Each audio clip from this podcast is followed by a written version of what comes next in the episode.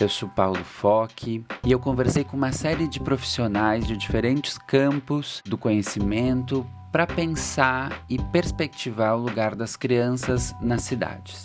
Essa temporada do podcast Edu Voices faz parte do Pacto Alegre, do GT Primeiros Passos e tem como principal objetivo criar subsídios para pensar uma Porto Alegre mais acolhedora para todas e para todos. Quarto episódio, ampliando ainda mais as experiências exitosas no campo da primeira infância, eu conversei com Ana Estela Haddad, que formulou a política São Paulo Carinhosa. Uma política reconhecida internacionalmente e, e que traz muitos elementos para a gente pensar a constituição deste campo reflexivo sobre a primeira infância numa perspectiva interinstitucional.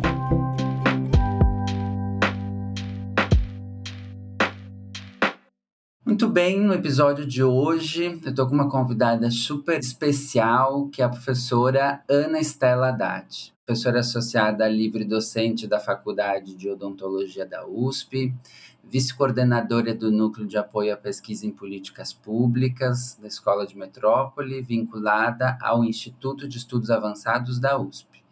Quando foi primeira-dama do município de São Paulo em 2013 e 2016, formulou a política São Paulo Carinhosa e, depois dessa experiência, em 2019, recebeu o convite da ex-presidente Michelle Bachelet para integrar a rede latino-americana de líderes da primeira infância.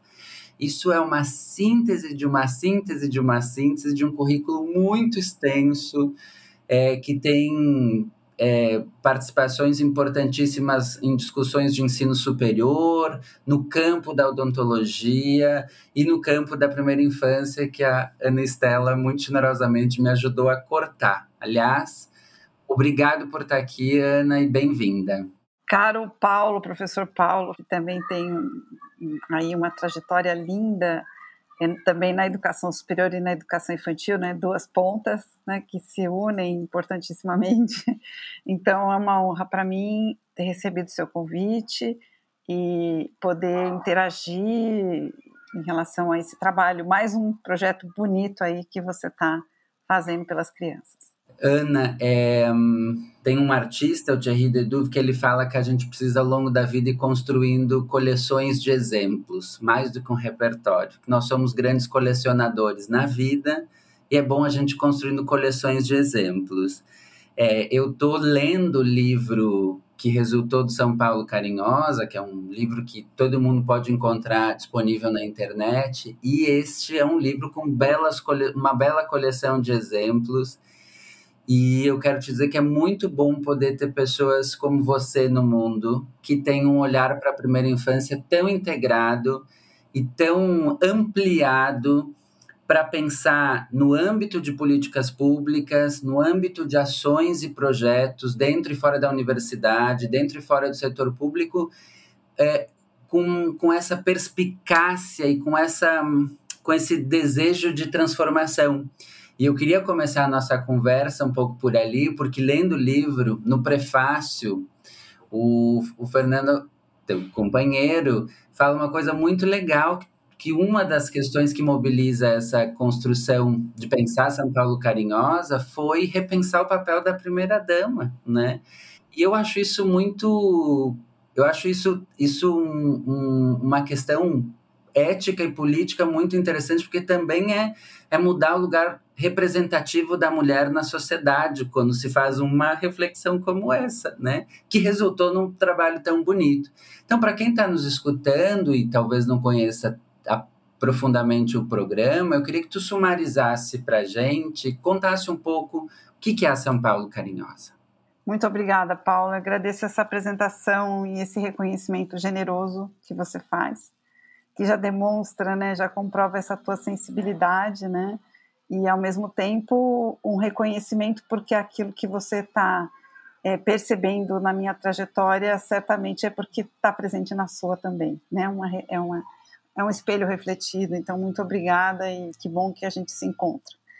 Bom, a São Paulo Carinhosa, eu, eu acho que a melhor definição da São Paulo Carinhosa, na verdade, ela foi feita por um, um, um amigo em comum que nós temos e, e que nos aproximou, e que é um líder e uma referência para todos nós quando tem a primeira infância, que é o Vital de Donet. E Vital de Donet, é, eu tive a honra de contar não só ao longo de toda a formulação e implementação do São Paulo Carinhosa, mas principalmente no seminário que nós fizemos em junho de 2016, que foi um seminário de entrega, um seminário de prestação de contas em que a gente pôde demonstrar, foi no mesmo dia do lançamento do livro, é, o que a gente de fato tinha buscado fazer. E nesse dia o Vital sentou na primeira fileira, das oito da manhã às seis da tarde, praticamente só levantou para almoçar, assistiu atentamente ao seminário, que me deu assim um, uma felicidade imensa. E aí ele cunhou, ele, ele fez uma fala numa entrevista que foi a fala que eu até hoje uso, né, na definição, porque eu acho que ele definiu melhor do que eu conseguiria. Então ele diz assim, né, e, e enfatizando o aspecto da intersetorialidade, né, São Paulo Carinhosa para se desenvolver, nós constituímos um comitê gestor é, no gabinete do prefeito, com 14 secretários, né, com 14 é, setores é, para poder é, trabalhar de forma intersetorial. Então, ele, ele diz assim que a política municipal São Paulo Carinhosa leva em consideração as crianças em suas múltiplas interações, relacionamentos e vínculos com a escola, com a família, com a comunidade, com os serviços de saúde, de assistência, com a cidade, com a vara da infância, da juventude, entre outros, né? Todas as interfaces que a gente tem que construir, que tão, deveriam estar construídas para formar uma rede de proteção à criança. Então, a visão holística assumida por essa política requer que todos os espaços de interface com a criança possam ser promotores do desenvolvimento infantil. E quando a gente fala do desenvolvimento infantil, a gente está pensando ele de uma forma integral, que considera as dimensões física, cognitiva, social, emocional. Né? Então, é, eu acho que é isso, né? E é, é assim que o Vital é, definiu. Uma das questões que para mim me chama muito atenção mesmo quando eu me aproximo e começo a conhecer sobre o São Paulo Carinhosa é exatamente essa quantidade de secretarias envolvidas lá no, nas folhas de identificação do livro é, o comitê gestor do programa tem um número expressivo de secretarias, de diferentes secretarias, algumas que até quando a gente, a gente diz, nossa, eu nunca tinha pensado nessa secretaria, na interface com a primeira infância. E aí entra naquele desafio que tem aparecido em todos os episódios dessa, dessa série que nós estamos gravando, que é o desafio da intersetorialidade, que é como mobilizar outros setores que não aqueles clássicos vinculados à, infância, que é educação, saúde e assistência social, que imediatamente, quando a gente fala na primeira infância, a gente vai pensar, é, a, a, a convidar a olhar para a primeira infância na cidade.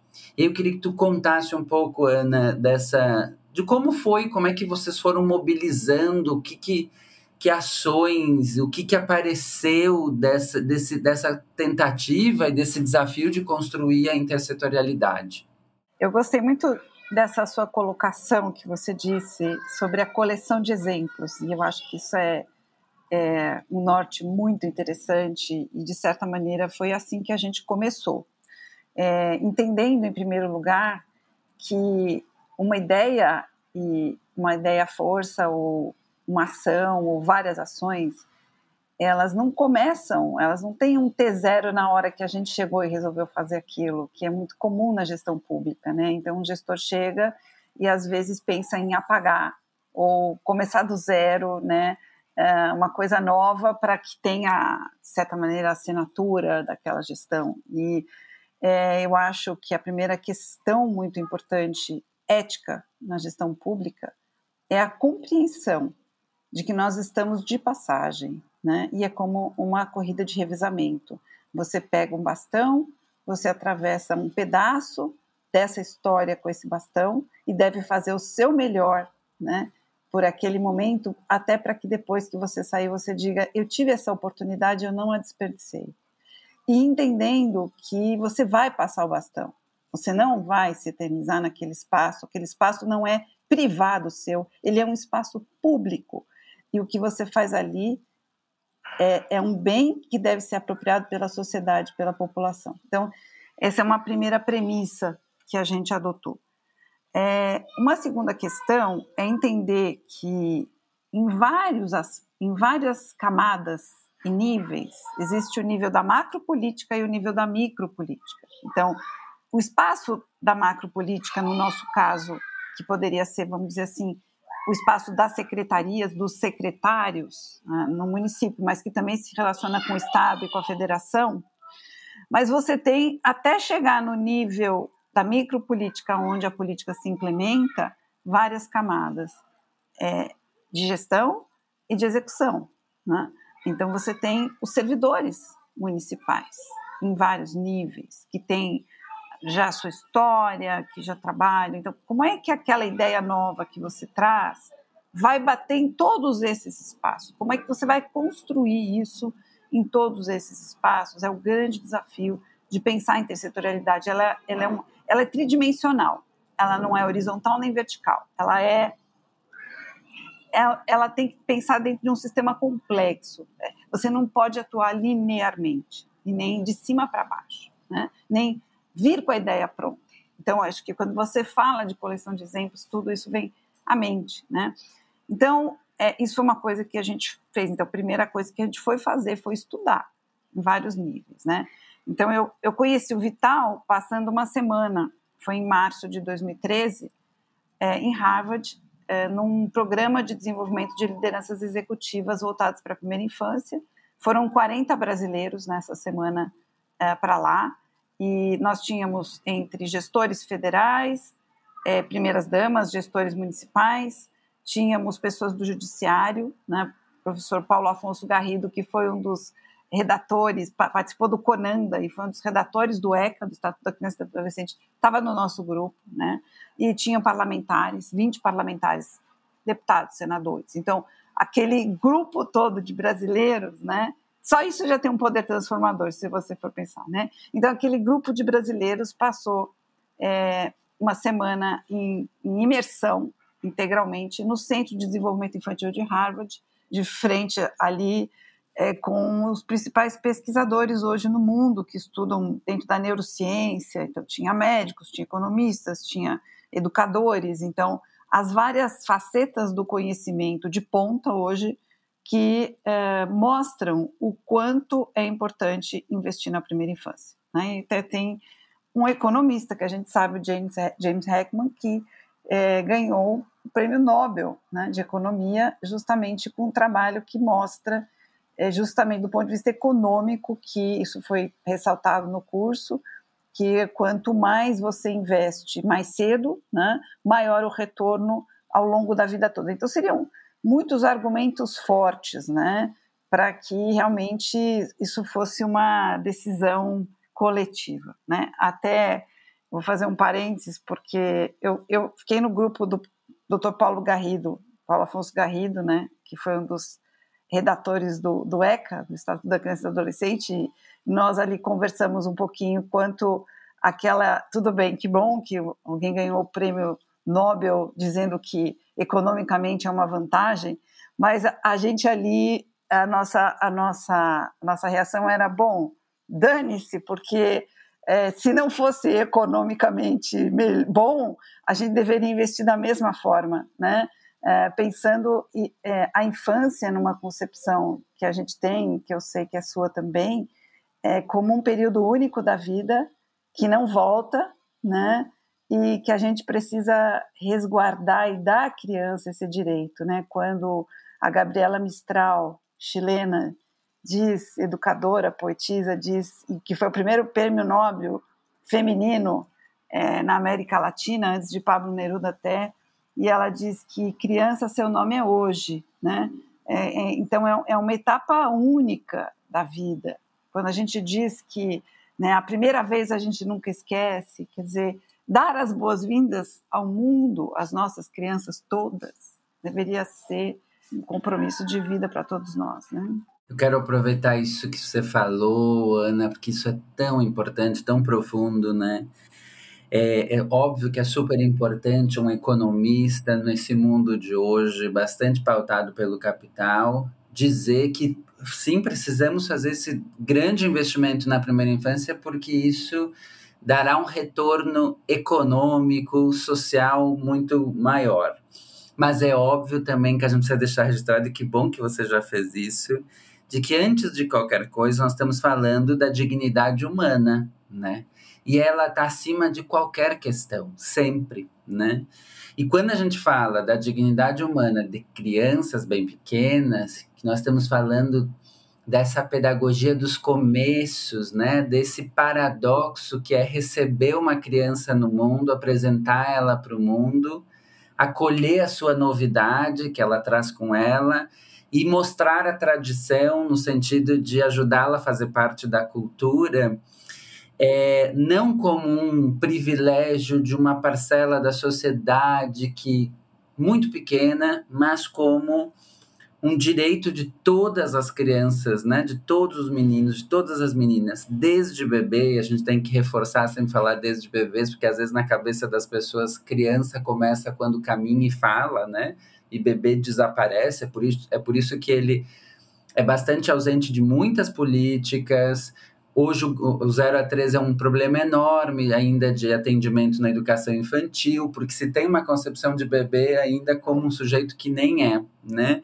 Mas pensar então em programas, políticas, nesse compromisso ético, humanitário de acolhimento das crianças, de todas as crianças desde os bebês, deveria, e eu realmente acho que isso deveria, concordo totalmente contigo, ser um princípio de toda a sociedade, né? independente do que acredita, do, das coisas que defende, das coisas que se aproxima, é, é defender um, um, a humanidade, pensar no acolhimento das crianças, desde os bebês, é, com dignidade.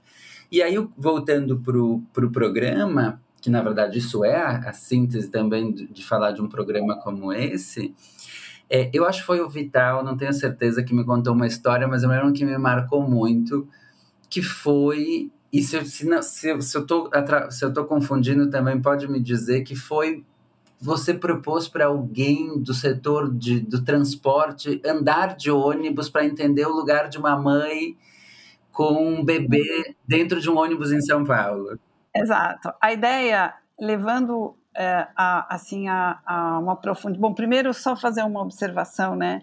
É, eu acho que a, a, vida de um bebê, de uma criança, ela começa no planejamento familiar, né? Começa quando a gente na questão de gênero, né? E no desequilíbrio da questão de gênero, uh, de uma mulher que, por exemplo, sofreu violência e, e engravidou e o direito do Estado de proteger e, e, e, porque o vínculo que se cria afetivo é o vínculo primeiro de uma mãe, de um filho, é esse filho ser desejado.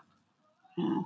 E a gente não pode penalizar e culpabilizar uma mulher caso ela tenha engravidado em condições que ela não escolheu, exemplo, ou em que entre um casal que teve afeto, não teve afeto, teve uma relação e uma gravidez não planejada aconteceu, como tudo isso em termos sociais é construído, vai influenciar esse, a, a formação primeira desse vínculo. Né? E isso a gente precisa deixar de hipocrisia e pensar socialmente. Então, é ali que a vida de um bebê, de uma nova criança começa. Né? Aí como que é essa gestação, qual é a rede de proteção que a gente traz para essa mulher, e quando a gente diz ela precisa amamentar, é, quantos filhos ela tem, ela é chefe de família. No estado de São Paulo, 40% das famílias só tem a mãe, não tem o pai. E se ela tem três crianças para sustentar, como é que ela vai amamentar o terceiro se ela não tiver uma rede de proteção para poder dedicar o tempo de vida necessário para amamentar um bebê? Que é tudo na vida de um bebê quando chega. Outro dia eu entrei numa farmácia, fui entrar numa farmácia para buscar um medicamento. Na porta da farmácia tinha uma moça com um bebê me pedindo fraldas e me pedindo um remédio para cólica. Eu entrei, comprei fralda, comprei lenço umedecido, comprei sabonete, mas não comprei o remédio para cólica. Saí e falei assim: por que, que você precisa do remédio para cólica? A pediatra receitou. Falei, você está amamentando? Faz o seguinte: só amamenta esse seu bebê. Amamenta. Vai ter cólica? Vai, né? Mas, enfim, não sei como é que ela ia dar o remédio, condições que ela estava, eu não achei seguro comprar o remédio, mas é, então que condições essas pessoas têm, né? é, desculpa eu desviar do assunto, mas é, eu fiz parte de uma banca de mestrado.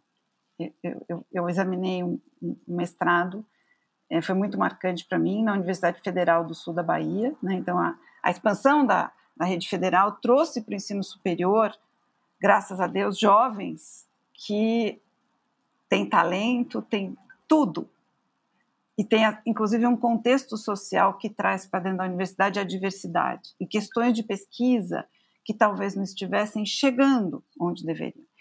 E essa moça que ela é médica de família e comunidade, então também na medicina a gente precisa ampliar muito esse olhar, porque a gente sempre teve uma medicina extremamente elitista e um padrão de exercício profissional de alta tecnologia que eh, um ideário de exercício profissional que não foi inclusivo. E essa menina que fez, se formou em médica, é, atuou no Sistema Único de Saúde, na atenção primária, com os consultórios na rua, os consultórios de rua, que é uma criação do SUS. Ela resolveu é, fazer sua dissertação de mestrado ouvindo e construindo a narrativa e a história de mulheres em situação de rua, gestantes. Chorei lendo, chorei na defesa e que quando eu lembro de novo, eu tenho vontade de chorar. Porque a elas também é negado o direito à maternidade. Algumas delas não vão ao serviço de saúde por saberem que se forem sua criança será tomada. E quem somos nós para dizer que essa mulher é incapaz de fazer um vínculo? De que lugar nós podemos falar? Eu não sei como está Porto Alegre, mas a cidade de São Paulo está tomada. Aonde a gente anda tem barracas na rua com famílias e crianças. E tem duas situações. Eu todo dia ando e me dá uma tristeza e uma agonia muito grande. Eu acordo à noite pensando nisso. Quando chove, então, eu só penso nessas pessoas nas barracas. Você vê bicicleta, você vê pia, você vê. As pessoas estão sem casa. E não é um lugar, é a cidade toda. E duas situações me fizeram assim muito mal. Uma delas eu quase bati o carro quando vi, era embaixo de um viaduto que eu estava passando, e tinha uma criança que devia ter uns seis anos de idade, no anoitecer, buscando um cantinho na calçada para baixar a calça e fazer suas necessidades. Quando a gente fala de dignidade, o que, que a gente está falando? Né? E a outra, eu fui levar comida, porque eu falei, eu tenho que levar comida pronta, porque essas pessoas não têm água, não têm nada. E eu parei na praça para entregar comida e era uma moça com o seu companheiro e duas crianças. Ela estava amamentando, ela tinha 18 anos e o sogro botou ela para fora, e ela estava numa barraca com suas crianças ali. Então, onde é que começa, né? Quando a gente fala onde começa, às vezes a gente pensa uma mãe idealizada individualmente, santificada entre aspas, que tem que dar conta de tudo. Bom, em que sociedade isso acontece? Na nossa, do jeito que ela está? Tenho dúvidas. Em plena pandemia. Então, desculpa, eu desviei completamente do tema, mas agora vou voltar para o São Paulo Carinhosa e a construção é, daquilo que num primeiro momento parece inusitado. Então, a nossa ideia, quando a gente trabalhou e foi construindo a São Paulo Carinhosa, tem alguns trabalhos, alguns a gente já publicou, outros estão em vias de, de, de submissão, é, foi a gente não vir com o pacote pronto, não trabalhar separado nas caixinhas, é, mas fazer com que a, a, a gestão como um todo, que era uma gestão já que tinha os aspectos é, de desenvolvimento social junto com o econômico, de humanização da cidade, de pensar a cidade como um espaço, um lugar de encontro, que a, a tua casa não é só da porta para dentro, mas a cidade é a casa das pessoas. Então, esse aspecto de cuidar e de conviver na cidade, ele permeava a gestão. Então, foi, foi um, um ponto facilitador para a gente colocar a criança na agenda. Então, a ideia foi como que a gente pensa uma cidade amigável para a criança, né? Como o Tonucci lá fala. Então, se essa cidade for amigável para uma criança, ela vai ser amigável para todos os seus habitantes.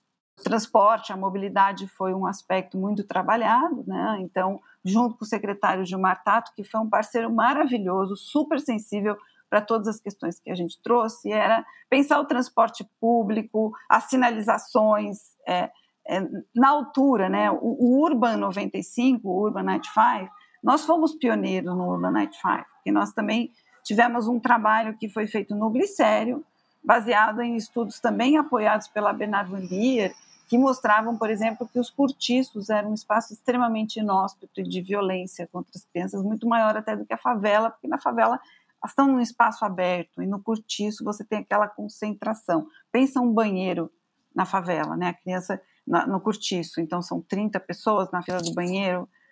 A minha mãe era é professora aposentada e ela às vezes contava, ela trabalhou na educação do município, no ensino fundamental 1, a criança às vezes chegava e ela trabalhou no Bexiga, uma região com muito cortiço, que a criança chegava apertada para ir no banheiro. Se ela não fosse no banheiro, ela não conseguia entrar na sala de aula, porque não deu para ela ir em casa.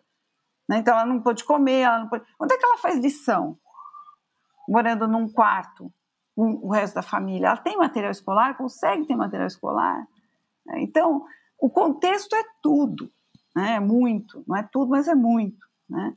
Então, a, a outras coisas inusitadas que a gente fez foi que nós fizemos, no Dia das Mães, a gente resolveu, o primeiro seminário, o primeiro, fez Ser Mãe em São Paulo, então a gente trouxe mães dos mais variados, né? Mãe escritora, mãe é, paraplégica, mãe em situação de rua, para ouvir os depoimentos, né? Da maternidade em diferentes aspectos é, sociais. E isso foi nos dando uma série de elementos. Nós fizemos um, um segundo Dia das Mães, nós fizemos um seminário sobre o luto parental. E ali no seminário, e isso a gente fez junto com o serviço funerário da cidade de São Paulo, porque nós tínhamos uma gestora, a Lúcia Salles, extremamente comprometida, maravilhosa, e a gente se juntou e fizemos esse seminário e percebemos que as professoras da educação infantil, os professores, eu falo as professoras porque são muitas mulheres, mas os professores, as professoras e os professores da educação infantil, principalmente nas regiões periféricas da cidade, tinham uma dificuldade, era um desafio, tem violência, tem muitas mortes, agora na pandemia, então a gente sabe quantos órfãos na pandemia nós temos. Não se fala suficientemente sobre isso. As crianças perderam suas famílias. Ontem eu vi uma imagem no Instagram de um menino de 10 anos que foi se vacinar e ele estava com uma camiseta dele com o pai. Ele se, foi se vacinar por ele e pelo pai, porque ele perdeu o pai para a pandemia. Né? Então, é, são todos esses aspectos. Então, a gente fez com o serviço funerário isso e acabou, acabou num curso de formação para as professoras sobre como lidar com a criança que perdeu um, o pai. Então, o dia das mães, o dia dos pais, né? devia ser o dia da família, é muito cruel. Né? Eu ouvi história, eu vi uma redação de uma menina que no Dia das Mães ela não tinha mãe dela, cara. é, é de uma crueldade isso, imensa. Né? Então, é, a gente foi trabalhando nessas, nesse sentido. Por exemplo, é, uh, o, a cultura, Circuito São Paulo de Cultura. Juca Ferreira, cadê? Vamos lá. E ele super também mobilizado. Vamos fazer o Circuito São Paulo também para criança. Carnaval de rua, os bloquinhos infantis. Então, aquilo que a gente fizesse na cidade, o que eu tra... meu, meu, papel era quase assim, uma chata que ficava ali. E a, criança? Onde vai entrar a criança? Então, o tempo todo. Então, eu não vim com o pacote pronto. Eu, eu fui construindo a, a Secretaria da Pessoa com Deficiência. Nós fizemos uma série de oficinas sobre o brincar da criança com deficiência, é, com os pais, com os profissionais da saúde, com os educadores, então eram oficinas sobre como que a gente estimula a criança com deficiência, como você faz o diagnóstico precoce, a Mariane Pinotti, que foi uma secretária maravilhosa, é médica, ginecologista obstetra, então sabe da importância do diagnóstico precoce que pode mudar essa, a vida dessa criança ao longo de muito tempo, impactar até a vida adulta, a qualidade de vida dela, então é, a gente não pode perder tempo, a gente precisa ter um sentimento de urgência quando a gente fala é, da infância, né? Então, ca cada tema que iam chamando a gente, a gente ia procurando é, pensar nesses aspectos, e é isso que você falou, a coleção de exemplos. E muitas vezes os exemplos vinham dos próprios profissionais que da forma como eles atuavam e como é que a gente dava essa visibilidade, favorecia a troca de experiências e propunha que aquelas experiências bem-sucedidas fossem incorporadas pelas redes como um todo, a rede de educação, a rede de saúde, né? E às vezes são novas normas necessárias, né? Então, vou citar um exemplo, dois, dois exemplos de novas normas. Aliás, tem vários, mas assim, quando teve, é, nós tivemos uma situação, por exemplo, a, essa questão do, das crianças com deficiência, uma outra, nós tivemos uma nova lei aprovada no município de São Paulo, de que os brinquedos e playgrounds e as praças tinham que ter acessibilidade, os brinquedos tinham que ser adaptados a uma criança cadeirante para que ela tivesse incluída, né? Aí tem as calçadas, tem uma coisa que vai longe. É, outra coisa, teve um episódio aqui em São Paulo na, na época, na, na, nessa mesma na gestão Haddad, de uma mãe que estava num, não sei se foi no SESC, em algum equipamento, ela estava dando de mamar para o bebê e um segurança chamou a atenção dela de estar de mamar no espaço público. E aquilo gerou uma, graças a Deus, uma comoção, né? Então algumas mulheres fizeram mamassos em espaços públicos, gerou um debate. E isso também ensejou uma nova lei que o executivo encaminhou, né?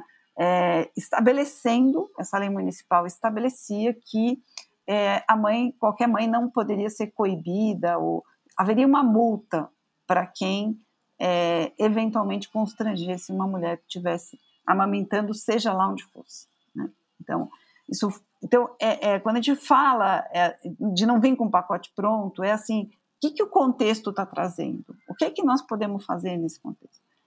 Teve um momento que se estava se estabelecendo, fazendo um decreto que, que estabelecendo o PROCON municipal, defesa dos direitos do consumidor. E nós tínhamos o professor Bitar, que é professor até da, do direito da USP, e interagimos muito com o Instituto Alana também, que trabalha muito essa questão do consumismo. Nós tivemos, nós fizemos um, o Educação Além do Prato, que foi um, um concurso é, na alimentação escolar, mas o Educação Além do Prato vem daquele de um vídeo, de um, de um, de um documentário do Alana, que trabalha a questão da obesidade também versus o consumismo estimulado precocemente. Quando estava discutindo o decreto, eu chamei o Bitar, Bitar, que ele também milita muito nessa área, vamos propor um artigo que faça uma, uma tanto coíba, vamos dizer, a publicidade infantil diretamente à criança, quanto traga campanhas, né? Eu cria um fundo, que esse fundo possa ser de campanhas de conscientização para os pais, é, para a família, para todo mundo, de evitar, né?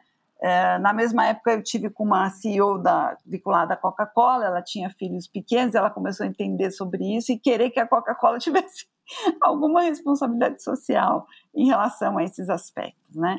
Então, é, um pouco é isso, quer dizer, é, uma parte a gente tem que formular em política pública, tem que ter foco. Nós fizemos um programa de visita domiciliar, capacitamos agentes comunitários de saúde, capacitamos lá é, é, 3, 4 mil equipes de saúde da família e agentes comunitários, com alcance a 63 mil famílias. Escolhemos os 10 territórios de maior vulnerabilidade social, com gravidez na adolescência, com é, necessidades é, para poder atuar com foco.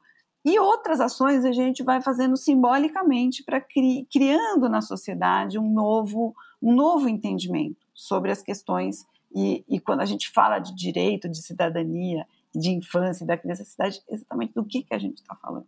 Ana, é muito bom te ouvir. É muito bom. Eu espero que quem esteja nos escutando consiga capturar o teu entusiasmo, porque é só com esse entusiasmo mesmo para dar conta de todas as adversidades que vão aparecendo e ter esse olhar tão ampliado. Acho que tu foi trazendo uns exemplos muito bons assim para pensar, inclusive no como não está pronto o, negócio, assim, não está em algum lugar que a gente vai. É muito interessante porque eu não tinha me dado conta nisso. Eu acho que eu sempre pensei na intersetorialidade e agora deu uma mudança de chave exatamente. Eu estou fazendo até um exercício de pensar alto. Eu acho que eu sempre pensava em intersetorialidade no exercício de convencimento, que era, olha, formulei uma ideia que agora eu tenho que convencer todo mundo que envolve essa ideia. Mas tu falou uma coisa muito, foi dando exemplos aqui, concretizando de um jeito muito diferente. que é uma outra pergunta. Quer dizer, muito bom, mas o teu setor, como é que ele olha para a criança? Como é que ele pensa as crianças? E aí, o que, que a gente faz? Quando tu contou dos, da, da, questão funerária, eu disse, qual a jamais se atravessaria na minha cabeça, mesmo, por exemplo, agora com a pandemia, ter sido um dos grandes temas para a gente dar conta de, de, de, escutar, de criar um espaço de produção simbólica para escutar as crianças nas suas manifestações de dor, de angústia, de preocupação, porque elas também sentem tudo isso, né? E a gente, adulto, tem pouca capacidade de suportar uma criança falando de sofrimento, né? Então, que, que interessante essa, esse, esse exercício que tu foi contando aqui, que em, em hipótese alguma desviou, ao contrário, potencializou e ampliou uma perguntinha da, de nada que eu fiz. E aí tu trouxe duas coisas que eu para nossa última pergunta, assim, é, antes de fazer a pergunta final final, mas que tu me fez pensar aqui que eu queria compartilhar. Um é desse movimento bem importante de sair de uma família idealizada e de uma criança idealizada e de uma organização familiar idealizada para as múltiplas formas de se ser e estar no mundo, né? É, e que há diversas famílias com diversas situações, com diversas é, subjetividades para a gente olhar e todas merecem ser olhadas. E isso faz mobiliza qualquer gestor público ou qualquer sujeito a pensar, por exemplo, na formulação de políticas públicas para todos e para cada um dessas famílias, para cada uma dessas crianças. Porque às vezes quando a gente fala para todos, ele pasteuriza, homogeneiza, vai descaracterizando essas identidades plurais, né? Exato, ele não, ele não capta a singularidade. Exato, isso foi uma das coisas que eu queria destacar. E a outra, que foi o começo dessa tua, desse bloco de conversa, que foi falar, que é, que é uma coisa que parece óbvia, mas às vezes nem tanto, que é, quando a gente fala de primeira infância, a gente está falando de uma rede, que envolve cuidadores, que envolve famílias e que envolve, sobretudo, a mulher, né? Que a gente precisa descentralizar desse lugar da mulher se responsabilizar por tudo, mas em termos concretos é ela que a gente também tem que sempre pensar e não só ela, mães, pais e todos a rede de cuidadores, mas pensar quando a gente fala em primeira infância, pensar nesse espectro expandido, porque nós estamos falando de, um, de uma criança no mundo dentro da, de uma trama mais complexa, né? Então, não tem como desvincular uma coisa a outra. Mas, Ana, tem uma coisa que eu acho muito legal no, no livro, porque o livro ele é uma ele é uma afirmativa que pode virar uma grande boa pergunta, assim, que é o que grandes cidades, porque e, e, eu não sei se as pessoas têm noção, né? O que, que é pensar qualquer coisa em São Paulo, porque todos os números são assustadores, assim.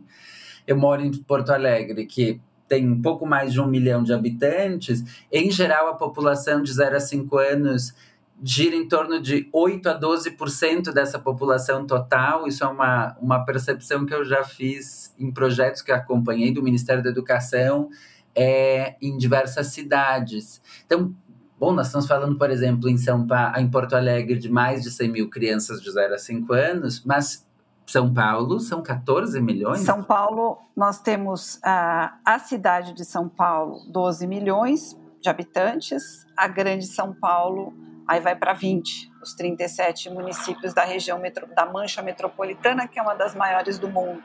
Isso traz, não é só escala, é, é um nível de complexidade imenso né? criar uma agenda, né? e aquilo que você falou, a questão da singularidade, é, 2013 a 2016, segundo o último censo do IBGE, né, que infelizmente ainda não, foi retomado, ficou, é, nós tínhamos é, mais ou menos um milhão de crianças é, de 0 a 6 anos de idade, 0 a 5, no município de São Paulo, naquele período. Né? Hoje já provavelmente é muito mais. Né? Então, isso. E, e, aquilo que você falou, são múltiplas infâncias. Sim, nós não temos uma mesma. E nós tínhamos, olhando para o mapa de São Paulo, o centro pelo, pelo, por a pesquisa que a gente usou na época, que foi uma pesquisa desenvolvida pela professora Aldaís Esposati sobre o mapa da exclusão no município de São Paulo, são vários indicadores sociais de educação e de saúde, é, você via que o centro era mais envelhecido e rico, e as periferias, então as crianças concentradas nas periferias ou nos, no, no, centro mais na região de cortiços, é, e é, as famílias mais pobres, e aonde os equipamentos públicos e sociais ainda precisavam ser mais fortalecidos e chegarem, né? Porque aí vem o plano diretor, você reequilibrar o processo de moradia e desenvolvimento na cidade, é, é, é, vamos dizer, fazer abatimentos e reduzir o IPTU das empresas que se instalam aonde para que os empregos cheguem até as pessoas, né? Então, quando você fala de mobilidade, você está falando de plano diretor, você está falando de tudo, não é só abrir corredor de ônibus, você tem que pensar o planejamento urbano de uma forma sistêmica, porque quando a gente começou, é, em 2012 a gente estava estudando a cidade, né? Que teve um desenvolvimento radial e completamente caótico, é, na verdade, naquele momento, antes dos corredores e de várias medidas, as ciclovias, a integração de modais, tudo isso que foi trabalhado, é, o que a gente tinha na cidade de São Paulo era mais ou menos o correspondente à população do Uruguai se deslocando diariamente para trabalhar para 30% dos bairros do, da cidade. Como é que uma cidade funciona desse jeito? É impossível. Né? Como é que essas famílias convivem com seus filhos?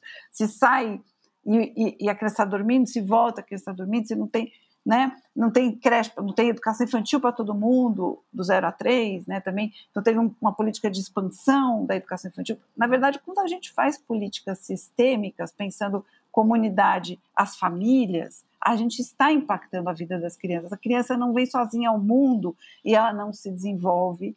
Então, por exemplo, um dos aspectos fundamentais do São Paulo Carinhosa, de, de, na definição dele também, é como que a gente favorece a criação do vínculo e apoia e amplia as competências familiares para o cuidado. E competências familiares, que é o que você falou. Geralmente já se pensa na mãe, né? porque é a quem fica. Porque às vezes você tem uma criança com necessidade especial, essa mãe sacrifica a vida dela para cuidar dessa criança, sem fazer a conta e às vezes, muitas vezes, o companheiro e o pai, porque também a gente constrói isso socialmente.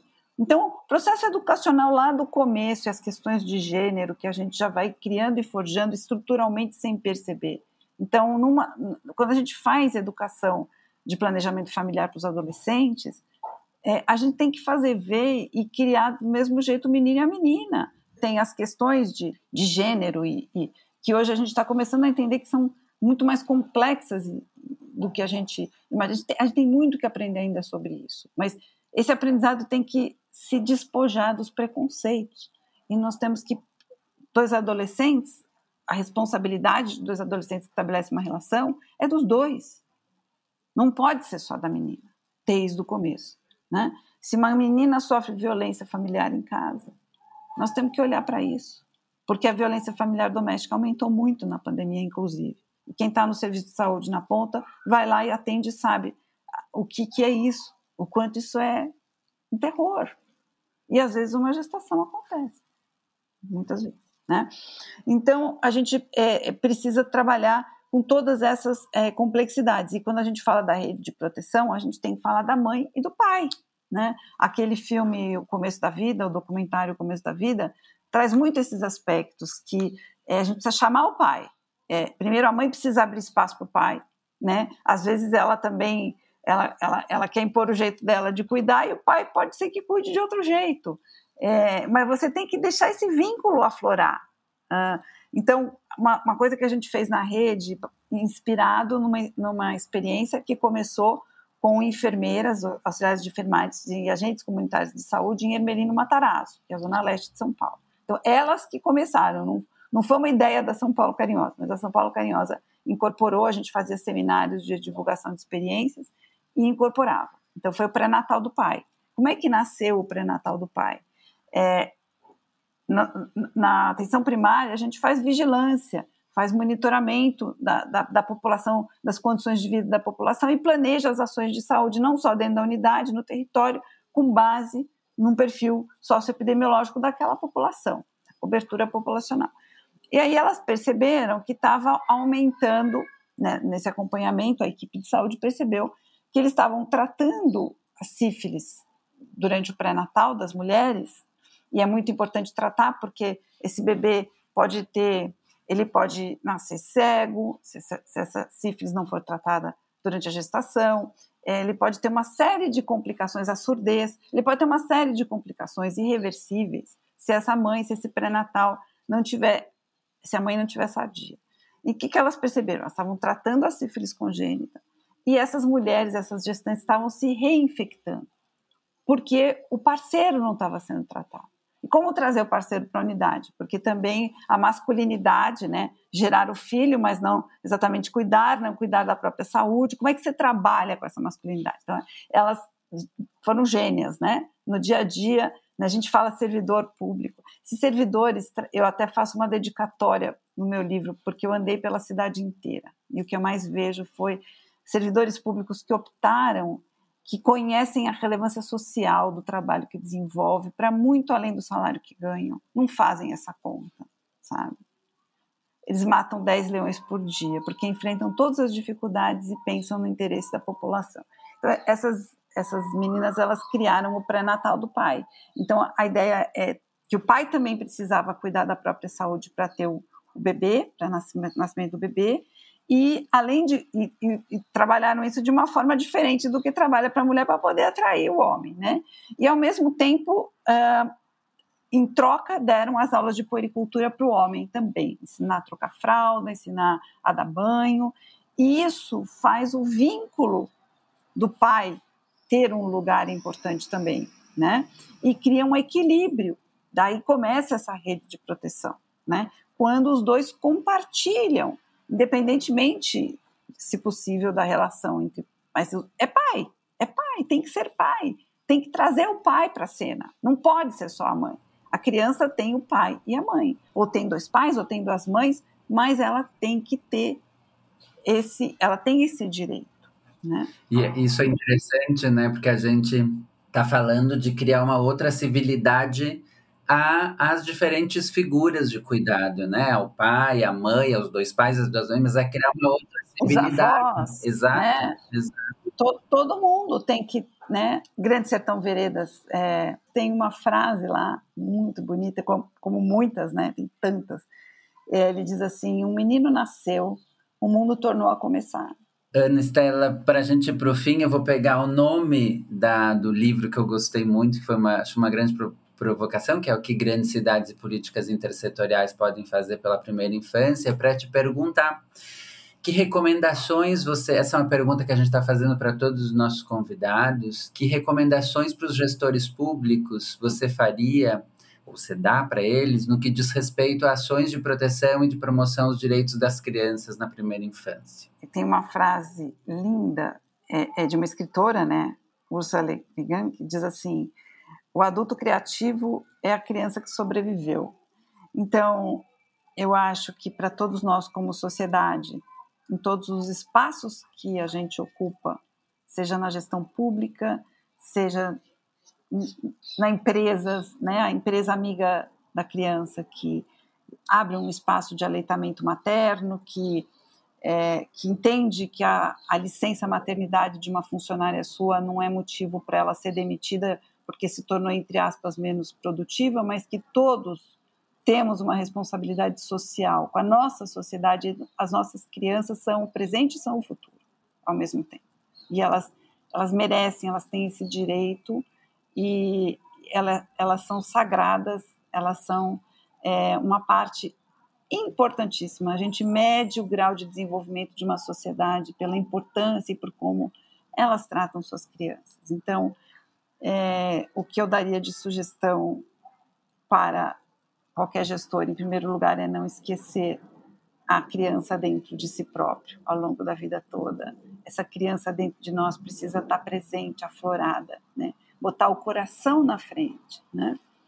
E, e pensar que uma cidade, um estado e um país precisam ser amigáveis, para as crianças e todo o esforço que a gente puder fazer. Mais do que isso, é, a criança pode participar com imensa qualidade da formulação das políticas públicas. E aí eu queria terminar citando dois exemplos que eu tive disso muito concretos.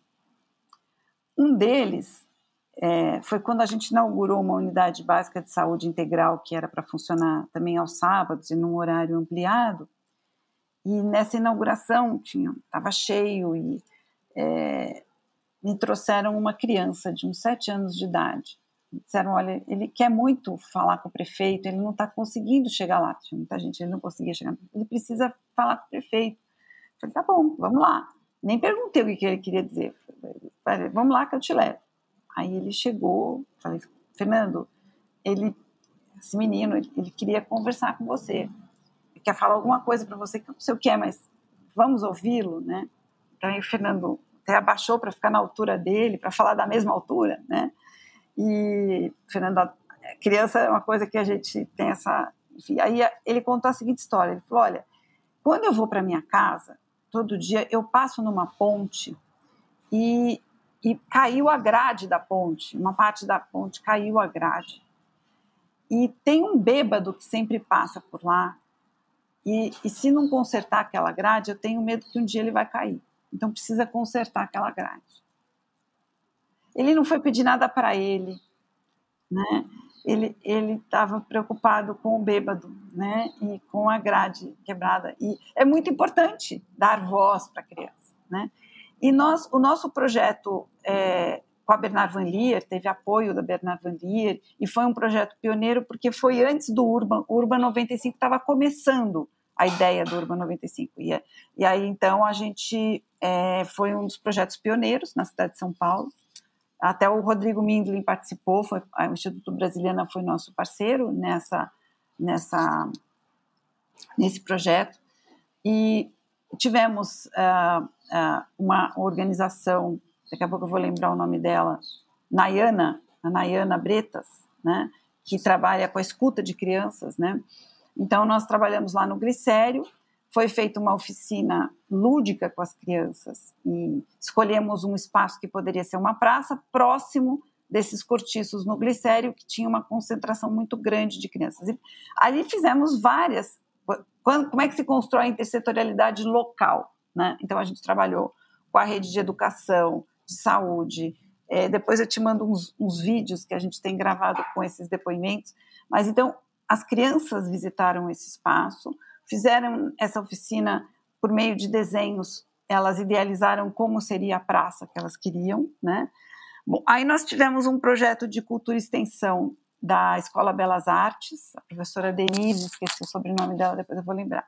É, então, a Escola de Belas Artes, os alunos de arquitetura e urbanismo é, receberam essa encomenda da praça é, a partir da oficina que as crianças desenharam como seria a praça, e eles, eles que fizeram a maquete. Essa maquete foi apresentada para as crianças da praça, e aí nós, então, de forma intersetorial, com a praça aprovada pelas crianças, mobilizamos a Secretaria de Planejamento Urbano, a Secretaria de Serviços. Então, estava se trocando LED. Então, ali, naquela região, foi posto LED. Foi pensado o calçamento, a, as, os sinais, os faróis.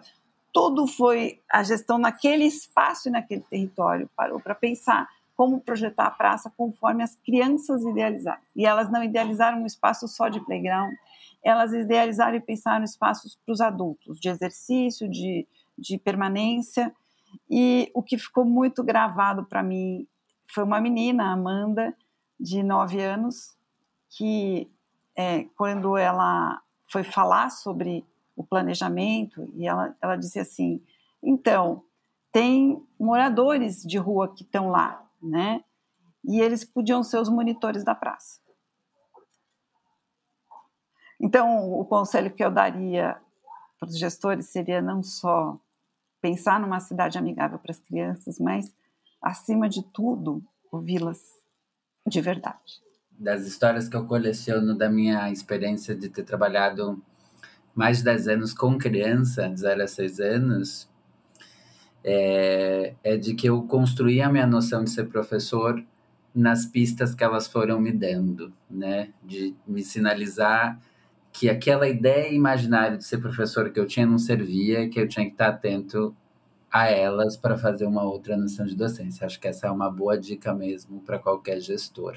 Não usar educação e criança só como palanque político, mas como uma pauta para sua gestão.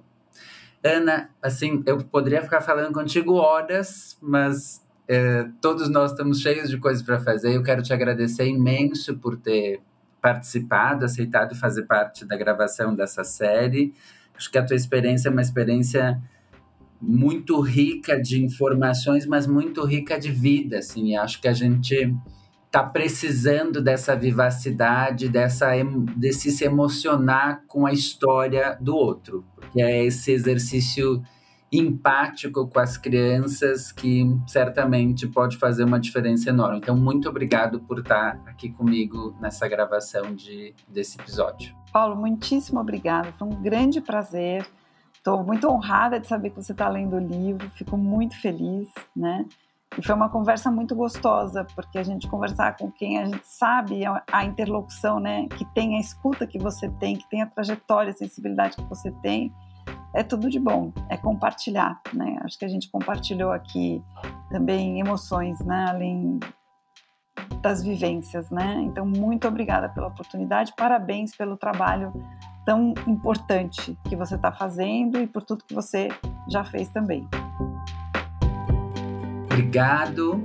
Eu vou finalizando então contando para vocês que o Edu Voices é uma produção do Instituto para Inovação e Educação da Unicinos. Essa temporada está vinculada ao Pacto Alegre no grupo de trabalho dos primeiros passos. Esse e outros episódios você vai encontrar no Spotify, no Apple Podcast ou no seu agregador preferido. A produção sonora do Gabriel Tassinari, eu sou o Paulo Foque e a gente se vê em breve.